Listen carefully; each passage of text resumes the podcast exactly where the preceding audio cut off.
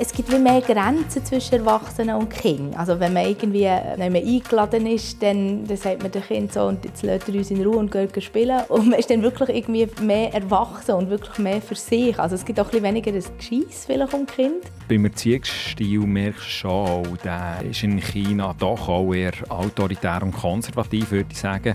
Auch hier im urbanen Shanghai habe ich schon mehrmals erlebt, dass äh, auf der Straße, auf dem Spielplatz, im Einkaufszentrum Kinder geschlagen werden, wenn sie nicht tun. Also die Großmütter Babcia, auf Polnisch Babcias, die sind legendär. Man sagt, dass sie sich äh, überall einmischen oder, in Kindererziehung. Und zwar auch bei fremden Müttern übrigens. Also ich bin schon mehrmals von älteren Frauen angesprochen worden, dass sie etwas nicht richtig machen. Ja, so einen Laden bei mir um Ecke, wo wir wohnen. Und der hat keine Windeln gehabt. Aber jetzt, vor ein paar Tagen habe ich entdeckt, dass dort Windeln hat. Aber es sind Windeln für Erwachsene. Das zeigt ja doch auch ein bisschen etwas äh, über die Struktur. SRF Global. Geschichten hinter den Schlagzeilen. Ein Podcast aus der weiten Welt der SRF-Korrespondentinnen und SRF-Korrespondenten. Ja, hallo zusammen und herzlich willkommen zu einer weiteren Folge vom SRF Global Podcast. Das ist der Podcast, wo gegen zwei Korrespondenten, Korrespondentinnen aus ganz unterschiedlichen Ländern über Themen aus dem Alltag reden. Also nicht über die höhere Politik, sondern über den Alltag. Und in dieser Folge mit mir, äh, mit Sarah Nowotny, ich lebe mit meiner Familie in der polnischen Hauptstadt Warschau. Und mit mir, Samuel Emch, ich lebe in Shanghai, auch mit meiner Familie. Und genau das ist auch heute unser Thema, das Familienleben an unserem Standort, also in China und in Polen. Sarah und ich, wir haben hier eine ähnliche Situation. Beide haben zwei Kinder äh, in einem sehr ähnlichen Alter. Meine sind zwei- und vierjährig, Mädchen und Bub. Und bei dir? Genau, ist sehr ähnlich. Also ich habe ähm, zwei Buben, die sind drei und sechs. Und das heisst, ja, unsere insgesamt vier Kinder die ähm, sind schon im Kindergarten oder kommen jetzt in die Schule oder, oder kommen jetzt in den Kindergarten. Und das heißt, das ist so der Moment in Polen, wo man spürt, wie extrem wichtig äh, Bildung ist. Also das ist immer ein riesiges Thema. Das ist so ein bisschen wie in der Schweiz. Es gibt immer Schulreformen, es wird äh, umgestellt. Jetzt ist gerade ein sehr konservativer Bildungsminister im Amt gewesen. Also die Regierung ist jetzt abgewählt, aber bis jetzt hat das golden, oder? Und dann hat man sehr viel über Patriotismus geredet und das hat so zu ein absurden Auswirkungen geführt. Zum Beispiel hat es ein Gesetz gegeben, dass Kinder dürfen jagen ähm, also schon mit zwölf, ohne Einwilligung von ihren Eltern. Das hat natürlich hier für grosse Aufregung gesorgt. Und ähm, ich glaube aber viel ernsthafter und wirklich problematisch ist zum Beispiel ähm, der sehr akute Lehrerinnenmangel. Also die Lehrerinnen verdienen in Polen einfach viel zu wenig, oder, gemessen an dem, was sie, was sie leisten. Und das ist ein Riesenproblem. Gerade eben in einem Land, wo Bildung so wichtig ist. Und was man aber muss sagen, ist, man spürt das eigentlich noch nicht in der Schule, weil Polen ist in der PISA-Studie immer ganz vorne dabei. Also in dieser internationalen Vergleichsstudie, oder, was Schüler in verschiedenen Ländern, Schülerinnen in verschiedenen Ländern können. Und das ist noch krass, weil das heisst eigentlich schon für die Sechsjährigen, dass sie sich bewerben für Schulen. Also ich erlebe das jetzt in unserem Freundeskreis, dass wirklich sechsjährige Kinder Bewerbungsgespräche haben für Primarschulen, wo die Eltern sie unbedingt her schicken. Und ich meine, ja, äh, Samuel, du, du, du weißt, wie das ist. Manchmal tun Sechsjährige nicht mal zum Mauer, wenn sie mit jemandem Fremdem müssen reden Oder ja, einfach Kinder in diesem Alter. Also das ist ein extremer Druck und, und ich kann mir das gar nicht so recht vorstellen. Ja, ja der, der klingt ein bisschen ähnlich wie China. Es gibt hier auch so Bewerbungsgespräche, die es wirklich schon gibt bei den Primarschulen, äh, die so sehr gefragt sind, also begehrte öffentliche Schulen. Und wenn du dort nachher mal ein Bewerbungsgespräch überkommst, dann gehst du und sagst den Termin mit dem Papst lieber ab. Äh, also Bildung in China, das ist wirklich etwas absolut Zentrales. Es ist immer wieder ein viel diskutiertes Thema, wie die hohen Kosten, die Bildung verursacht, äh, obwohl eigentlich die öffentlichen Schulen eben eigentlich praktisch kostenlos sind die Privaten dafür teuer. Und dann äh, geht es noch um das Thema Nachhilfeunterricht. Thema äh, ist eben auch wieder der Kampf um die begehrten Schulplätze bei den guten Schulen. Das sind so Themen. Und, und wollen alle in eine Privatschule? Oder äh, wollen auch in eine öffentliche. Also was, was ist besser? Äh, genau, das ist noch interessant. Also so im Kindergartenlevel, dort sind mehr so Privatkindergärten gefragt. Aber nachher, wenn es aufs Schulsystem zugeht, also auf Primarschule, dort sind nachher die öffentlichen Schulen mehr gefragt. Das ist hier ein bisschen eigentlich umgekehrt. Also hier sind die privaten Primarschulen besser. Fast alle, die, es leisten können und die Möglichkeit haben, probieren das Kind in eine private Primarschule zu schicken. Und die höheren Schulen wiederum sind die öffentlichen besser. Also man probiert dann wieder in eine öffentliche zu wechseln. Oder? Und ich meine, natürlich, es ist auch eine Geldfrage. Oder? Wenn, kind natürlich, wenn du das Geld hast, dein Kind in eine gute private Primarschule zu schicken, dann hast du natürlich bessere Chancen, nachher bei einer guten öffentlichen Schule später ähm, aufgenommen zu werden. Oder? Und ich rede natürlich vor allem von der Stadt. Oder auf dem Land äh, hast du die Auswahl natürlich häufig gar nicht. Aber äh, das klingt jetzt nicht unbedingt nach Chancengleichheit äh, in Polen oder im Bildungssystem. Ja, ja, das stimmt. Also du kannst ja auch gute Noten schreiben einfach, oder? Und dann, dann kommst du auf eine gute Schule. Also es ist nicht so, dass es nur eine Geldfrage ist, aber natürlich für das brauchst du bildungsnähe Eltern oder eben vielleicht auch, wie du, wie du hast gesagt, die Nachhilfe, oder? Grundsätzlich würde ich aber sagen, ist die Ungleichheit jetzt nicht so enorm krass oder, wie, wie in anderen Ländern. Das hat auch mit dem zu tun, dass das Bildungssystem als Ganzes mhm. sehr zentralisiert ist. Also der einzige Schulabschluss ist die Matura, heißt auch hier Matura.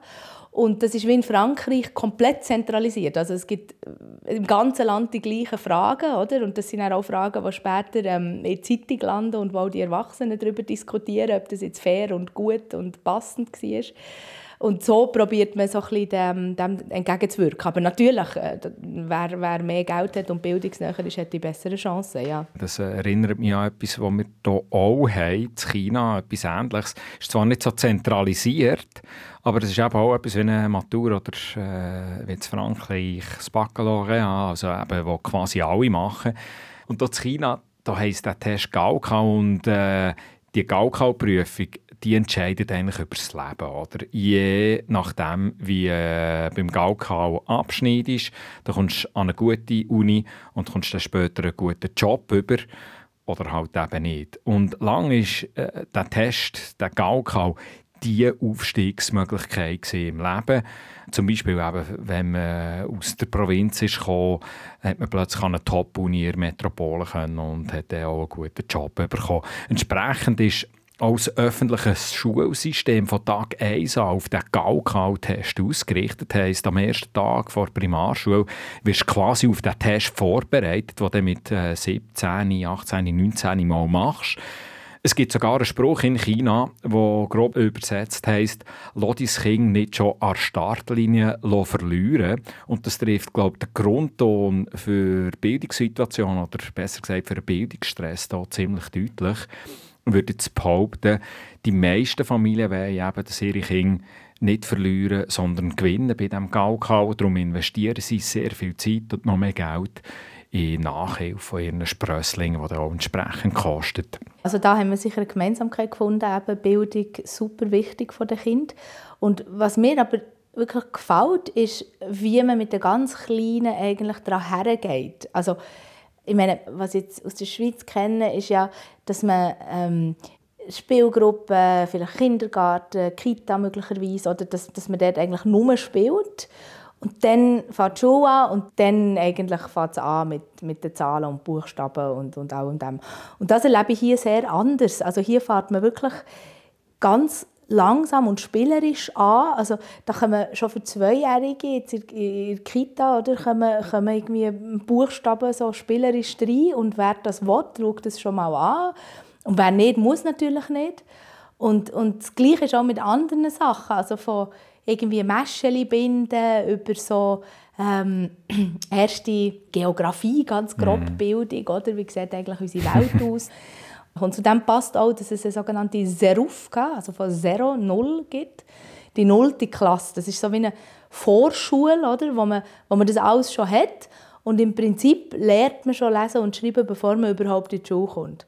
Aber man muss nicht, oder? Also die Kinder, die, das, die einfach noch nicht so weit sind, die müssen nicht. Und das finde ich eigentlich recht ideal. So. Genau, dann tatsächlich recht entspannt, oder? äh, jetzt, wie, wie die Schule geht. Wie ist der Erziehung allgemein in Polen geht man das Kinderziehen allgemein recht entspannt an? Mir denkt es schon, ja. Mir denkt, es gibt wie mehr Grenzen zwischen Erwachsenen und Kindern. Also wenn man irgendwie ähm, nicht mehr eingeladen ist, dann, dann sagt man dem Kind so, und jetzt lässt er uns in Ruhe und geht spielen. Und, und, und man ist dann wirklich irgendwie mehr erwachsen und wirklich mehr für sich. Also es gibt auch ein bisschen weniger ein, ein Gescheiss vielleicht um Kind. Und was, was ich an dem zum Beispiel schön finde, ist, dass du auch in den schicken Beizen ist es kein Problem, mit den Kindern zu gehen. Die sitzen eigentlich ruhig am Tisch. Oder? Und was zum Beispiel meine Schwiegermutter immer sagt, ist, sie findet es auffällig, wie ruhig die Kinder auf den Spielplätzen hier in Polen.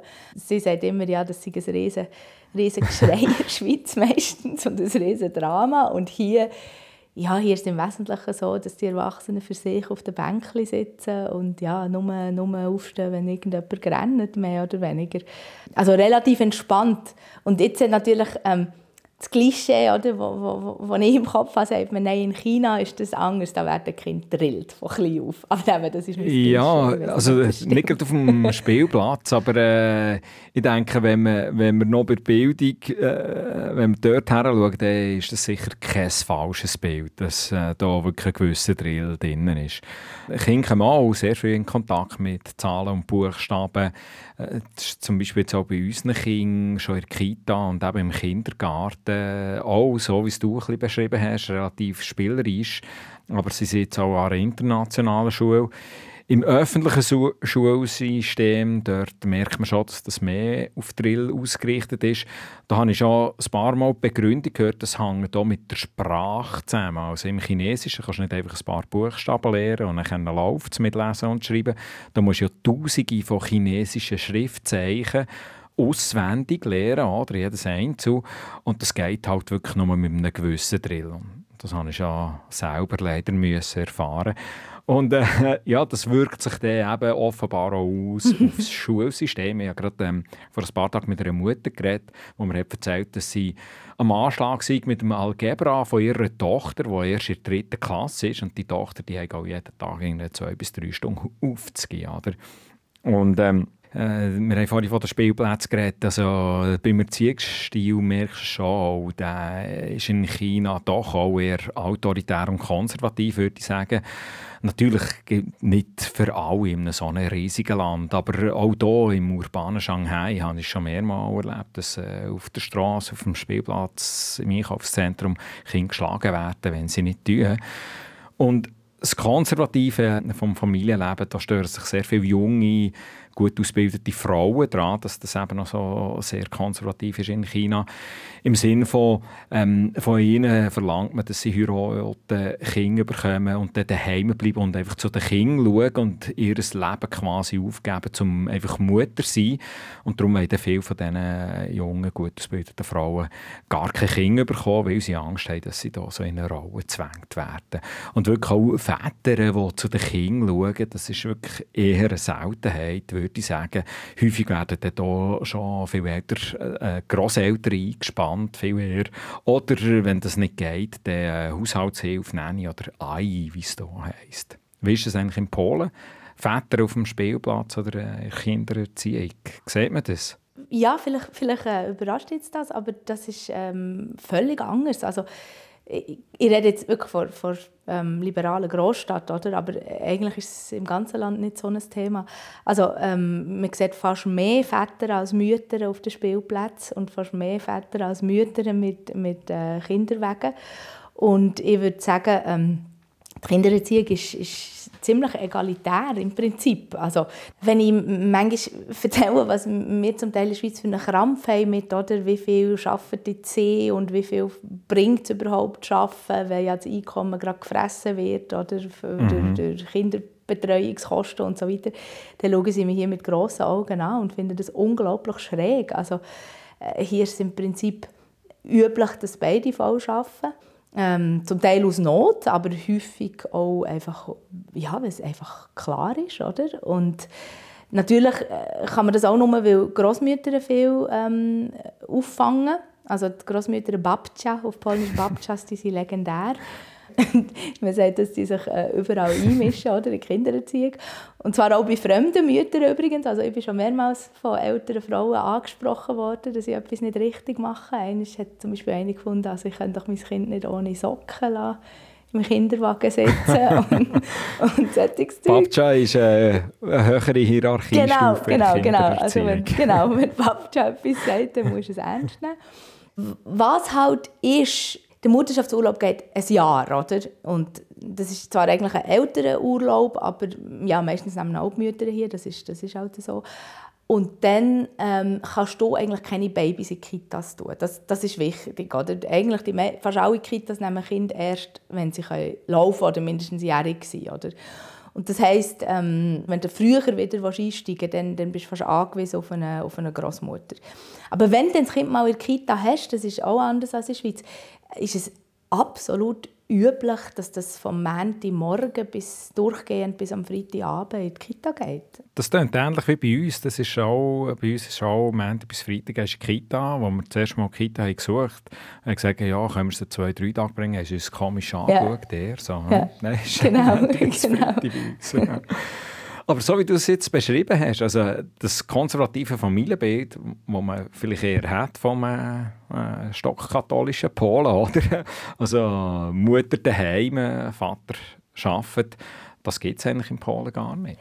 Ja, ich würde sagen, das hat, das hat geschichtliche Gründe. Also ähm, mein Vater äh, kommt aus Polen und bei ihm war es so, gewesen, dass seine beiden Eltern, also nochmal eine Generation zurück, oder unsere Großeltern, dass die einfach beide voll geschafft haben. Und natürlich hat das seine Wurzeln im Kommunismus, oder? das ist klar. Ich meine, der Kommunismus war nicht egalitär, gewesen, aber immerhin im Arbeitsleben, oder, zum Teil auch aus Notwendigkeit, ist wie klar gewesen, dass beide Elternteile äh, arbeiten.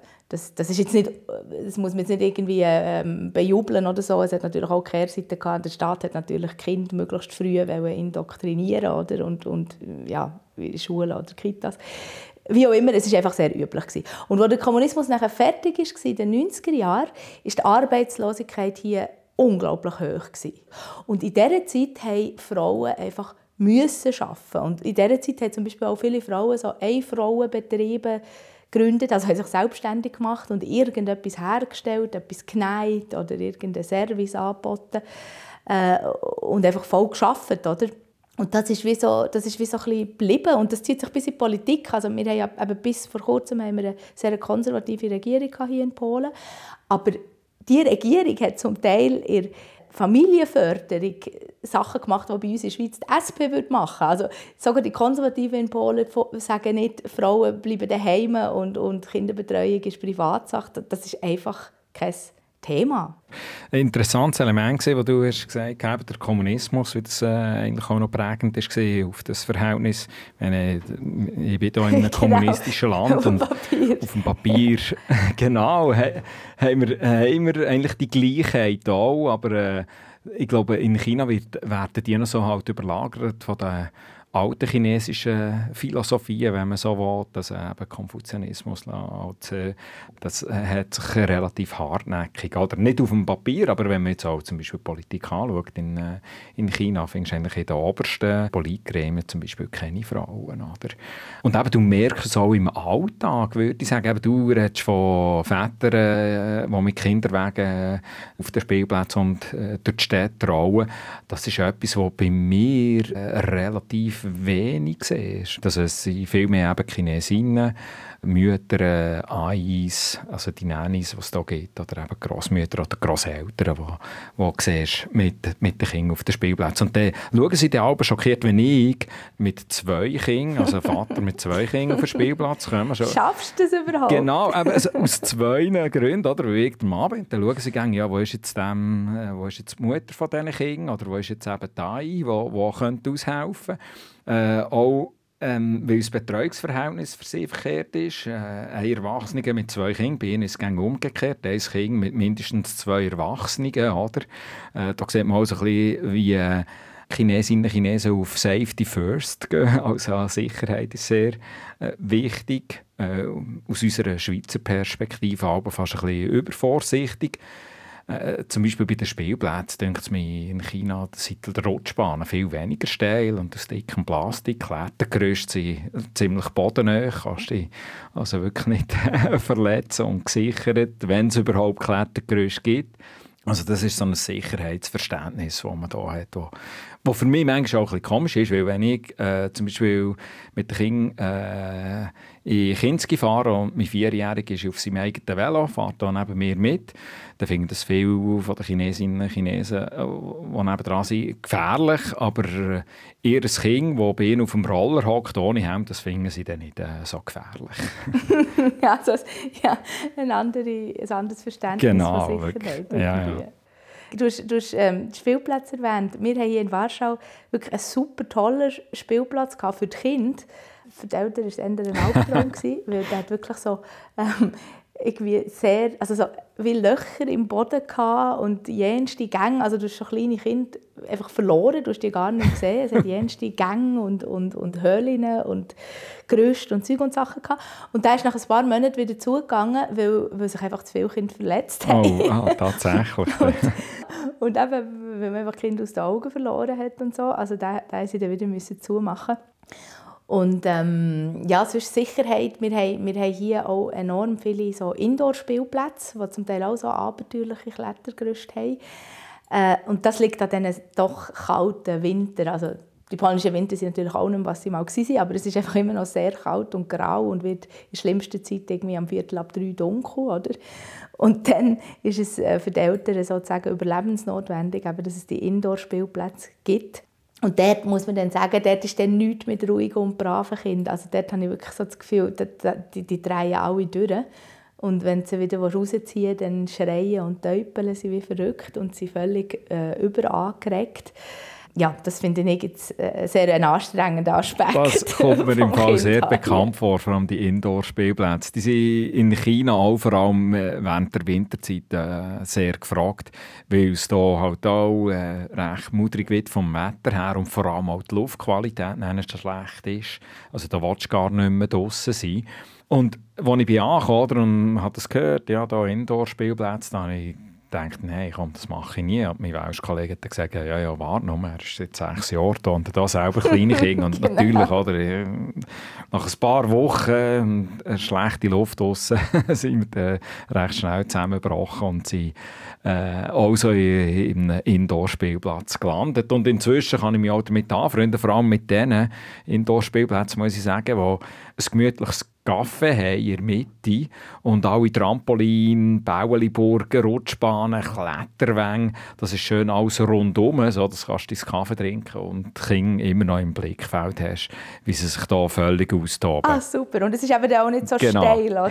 hast du gesagt, die Rutschbahn und Klettergerüste. ja, so, es ist auch sehr dick eingefasst mit dicken Matten, also wenn da mal jemand runtergeht, dann geht er relativ weich, das muss man sagen. Oh ja, da habe ich nicht das Gefühl. aber, aber man sieht ja das Kind auch nicht, von dem weiss man, weiss man auch nicht, genau, was runtergeht. Ja, hörst du höchstens schreien. genau. Du, aber etwas, was mich doch noch sehr interessieren in Bezug auf China und Kind. Ich meine, was wir auch im Kopf haben, ist die Ein-Kind-Politik, die bis vor kurzem genau, ja. noch, noch gegolten hat. Und ja, wo du vorhin erzählt hast, eben, dass, dass man so Kinder auch so betüdelt, oder? Das Betreuungsverhältnis 2 zu 1 und so, ob das auch mit dem zu tun hat, also ob die Chinesinnen und Chinesen gerne noch einfach ein Kind haben, obwohl sie ja, auch es ist, wie, wie ja, ist das ist natürlich schon eine, eine Nachwirkung dort und ähm, inzwischen vor allem so in den urbanen Zentren, da wollen die Leute auch nicht mehr, mehr Kinder, häufig, weil sie eben finden, Kinder haben ist sehr teuer, oder? grössere Wohnung kostet und dann die ganze Bildung, die wir schon besprochen haben, wo ein Zwang ist, dass dein Kind eben wirklich musst fördern und so weiter, das kostet sehr. Und darum ist äh, die Geburtenrate trotz Aufhebung von der Kindpolitik extrem tief, sogar rekordtief. Vor ein paar Wochen ist so eine Zahl vor Geburtenrate äh, rausgekommen und ist dann äh, gerade wieder zensuriert worden. Und ich habe jetzt auch so im Alltag das Gefühl, dass eben die Ein-Kind-Politik sich schon ausgewirkt hat auf, auf Stadtbild zum Beispiel, auf das Lebensgefühl, das du hier hast. Aber du, du siehst viel weniger Kinder als jetzt zum Beispiel in Zürich, denkt es mir. Und ein äh, interessantes Beispiel, ja, so ein Laden bei mir um Ecke, wo wir wohnen, ist ein, bisschen, äh, ein Folgeformat, würde ich sagen. Und der hat keine Windeln gehabt. Und manchmal hat man halt Windeln nötig. Aber jetzt, vor ein paar Tagen habe ich entdeckt, dass dort Windeln hat, aber es sind Windeln für Erwachsene. Und äh, das zeigt dann doch auch ein bisschen etwas äh, ja, ja. aus äh, über, über, glaube, über die Struktur. Und also die tiefe Geburtenrate das ist übrigens ein Problem, das ganz Ostasien damit kämpft. Ich war gerade vor ein paar Wochen in Südkorea auf Reportage und dort siehst du noch weniger Kinder weg und wenn einer siehst, der hat häufig einen Hund und nicht ein Kind. das ist interessant, weil in Osteuropa ist das auch ein Riesenproblem. Die Geburtenraten sind enorm tief und gerade in Polen sind wir glaube ich bei 1,43 Kind pro Frau im Moment. Das ist auch ein riesen Politikum. Also, gerade zum Beispiel Polen und Ungarn probieren mit jensten Mitteln oder vor allem mit Geld, ähm, dass, dass die Geburtenraten steigen. Weil hier ist es ja dann auch noch so, dass man offiziell keine Einwanderung will, aber die Wirtschaft wächst sehr stark, oder? deutlich stärker als in Westeuropa. Das heißt, du brauchst Leute und du hast, du hast keine, oder? Und, und das mit diesen mhm. mit den finanziellen und so weiter Anreizen, das funktioniert nicht wirklich, weil ähm, Polinnen, äh, die jungen Polinnen wollen häufig gar kein Kind, oder? Und das hat verschiedene Gründe. Also, das eine ist, die Leute leben grundsätzlich in sehr kleinen Wohnungen. Also die Fläche pro Person ist deutlich kleiner als, als bei uns oder überhaupt als in Westeuropa. Ähm, das heißt, viele haben das Gefühl, wir haben den Platz gar nicht. Oder? In den, in den Großstädten sind die Preise enorm gestiegen. In Warschau ist das ganz enorm, dass sich viele Leute die Stadt schlicht nicht mehr leisten können. Dann schafft man sehr viel. Und dann ein ganz wichtiger Punkt ist das de facto Abtreibungsverbot. Also wirklich viele Frauen sagen jetzt, ich will gar nicht mehr schwanger werden, weil wenn irgendetwas ist, dann weiß ich, dass ich das Kind de facto nicht abtreiben kann. Oder? Mhm. Und dann nützt es eben dann auch nichts, wenn du sehr ein grosszügiges Kindergeld mhm. ähm, oder so überkommst. Es sind so ein bisschen widersprüchliche Anreize, die der Staat gibt mit dem Abtreibungsverbot und dafür äh, grosse Kindergelder in diesem Fall. Genau. Also das Abtreibungsverbot ist eigentlich ein Gerichtsurteil vom, vom, vom Verfassungsgericht, aber jeder weiß, dass es politisch gesteuert ist, oder? Und das ist tatsächlich widersprüchlich. Äh, und gleichzeitig gibt es auch Leute, die, durch die finanziellen Anreize wirklich ihr Leben können verändern können. Also ich habe mal eine Frau kennengelernt, die hat bei McDonalds geschafft und Dank dem Kindergeld hat sie nachher ihre Physiotherapeutinnen-Ausbildung auffrischen und ist jetzt wieder Physiotherapeutin. Also es gibt so ein bisschen beides, aber eben grundsätzlich wollen die Leute eigentlich äh, hier auch sehr wenig mhm. Kinder haben. Mhm. Ja, ja aber das ist in China auch wirklich sehr ähnlich. Und da probiert auch der Staat, oder äh, besser gesagt, sind verschiedene Provinzen mit Geld so ein bisschen den Anreiz zu schaffen, dass die jungen Familien und vor allem eben die Frauen wieder mehr Kinder haben. Es gibt nicht irgendwie so ein klassisches Kindergeld, wie wir es kennen in der Schweiz. Äh, es gibt manchmal so einen, wie soll ich sagen, Geburtenbonus in gewissen Provinzen oder in gewissen Städten. Also, dass du bei Geburt einen gewissen Betrag bekommst. Oder? Ähm, der Mutterschaftsurlaub der ist vergrössert worden. Der ist jetzt äh, grosszügiger als in der Schweiz. Und auch der Vaterschaftsurlaub der ist ähm, bei 15 Tagen. Also das ist so ein bisschen ähnlich wie bei uns in der Schweiz. Und äh, aber man, man probiert nachher so mit solchen Mitteln die Geburtenrate ein bisschen aufzutreiben. Jetzt habe ich von einer Provinz gelesen, wo ähm, in-vitro-Schwangerschaft, die IVF sagt man in-vitro-Schwangerschaft, ich weiß es nicht mal, aber die wollen das äh, mhm. finanzieren. Mhm. Und eben so äh, solche Elemente kommen immer wie mehr, wo, wo man sieht. Und eben in, in Ostasien, ich habe vorhin von Südkorea geredet, die haben zum Beispiel auch gerade Kindergelder massiv erhöht und wollen das äh, so irgendwie die setzen, dass äh, die Leute wieder mehr Kinder haben.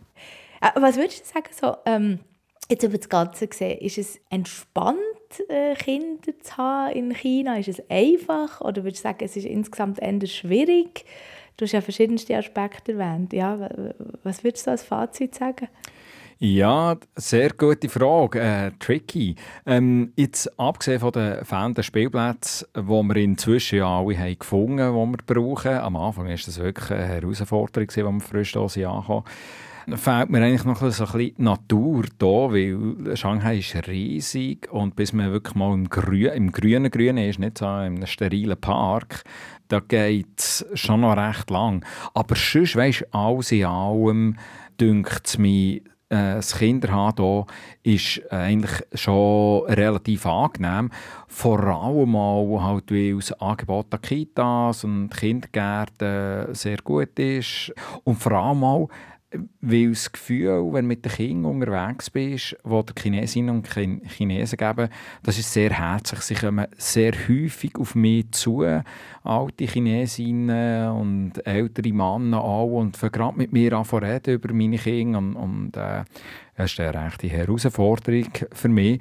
Aber ähm, sie haben sie Kinder sehr gern und das, ähm, das merkt man. Und man kommt sofort ins Gespräch, auch mit anderen Eltern und so. Und das macht es dann auch irgendwie recht entspannt. Und mir denkt es äh, auch schön. Mhm, ja, das ist ja auch so. Also man liebt Kind. Und das schlägt sich aber anders als in China, glaube ich, auch sehr nieder in der Infrastruktur. Und das ist vielleicht auch der Grund, warum ich es ähm, wirklich auch entspannt und angenehm finde, gerade kleine Kinder in Polen. Äh, eben nicht nur, weil es nicht so ideologisch aufgeladen ist, wer jetzt zu denen schaut, ähm, sondern auch weil die ganze Infrastruktur irgendwie viel, viel kinderfreundlicher ist als in der Schweiz. Ich habe die schicken Beizen erwähnt. Oder? Dort, es gibt immer Kinderstühle in allen Beizen, egal wie schick.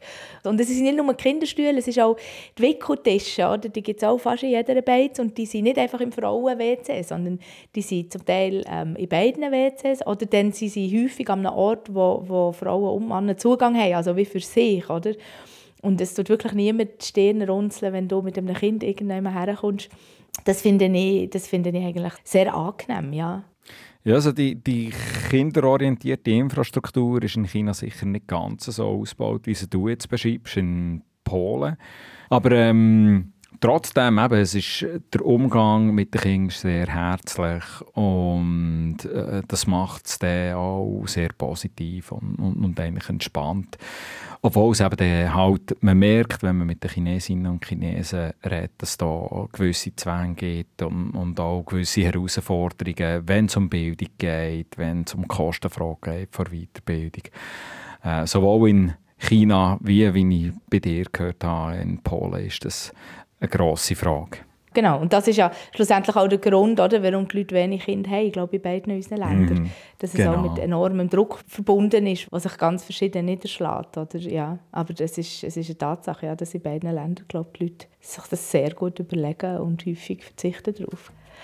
Also merci fürs Zuhören ähm, und wenn ihr Fragen habt zu unserem Podcast heute oder ein Feedback wollt geben oder äh, vielleicht ein Thema habt, wo ihr äh, auch gerne mal etwas von den Korrespondentinnen und Korrespondenten dazu hören dann könnt ihr uns ein Mail schreiben und die Adresse wäre studio.srf3.ch oder es gibt auch in den Show Notes einen Link, wo ihr draufklicken könnt und uns ebenfalls könnt erreichen könnt. Wir freuen uns auf euer Feedback. Merci vielmals zum Zuhören und zum Zurückschreiben.